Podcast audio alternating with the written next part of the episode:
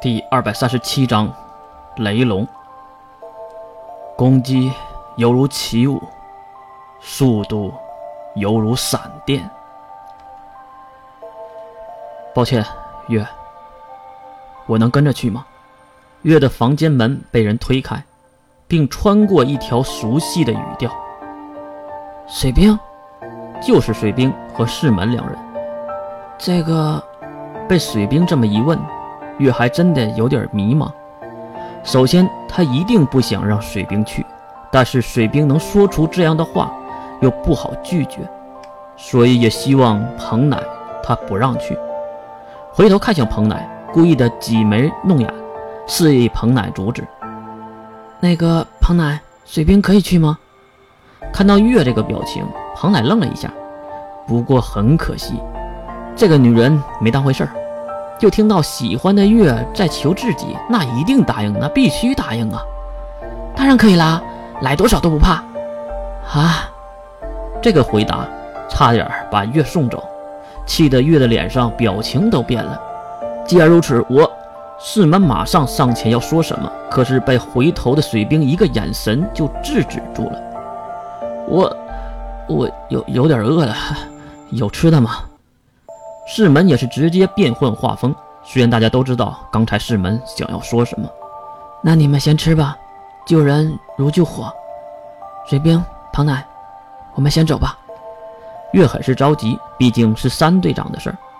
好的，嗯。水兵点头，两个人也是走向了玄关，穿上了鞋子。而事实上，只有月一个人穿，彭奶是脱了鞋子的，而水兵压根就没脱鞋。那我们。出发了，一路顺风。关灵到门口目送三人。这时四门也是脱了鞋进屋，来到屋内，并坐到了床边的蒲团之上。哎，这里有人坐过吗？还是温和的呢？回屋的关灵和白日梦对视了一眼，好像没有吧。这时，阳台上的黑猫看向倒挂在楼外的梅龙，轻轻地摇了摇头，喵了一声。话说两头，三人已经乘坐军用直升飞机，来到了陨石坑的军用驻扎地。其实半宁岛就是围着这个巨大的陨石坑创建起来的，所以很快的就到这里了。至于这个没有被发现的军用直升机，当然也是被彭乃隐形起来的。彭乃小姐，柳丽月大人，刚刚下飞机，军方就派来了接应。一个健硕、穿着迷彩服的男人向月他们敬了军礼。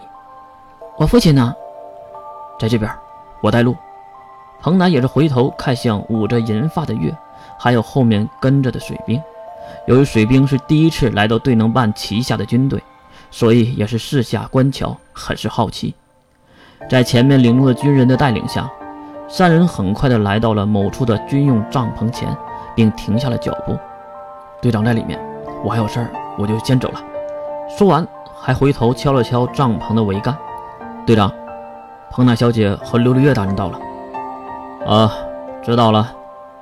打完了招呼，巨人再次行礼，然后离开。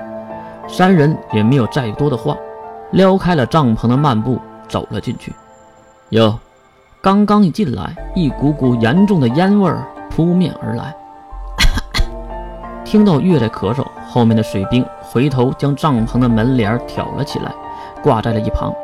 让他直接敞开。老头子，你在屋内烧菜呢啊？怎么这么多烟？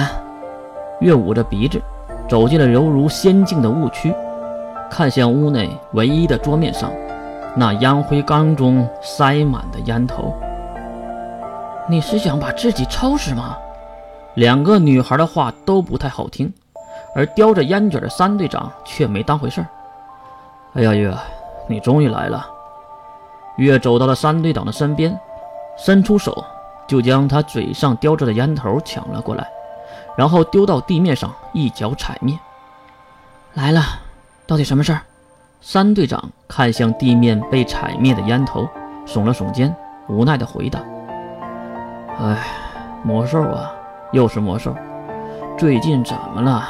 太频繁了。”三队长虽然在吐槽，可是很明显。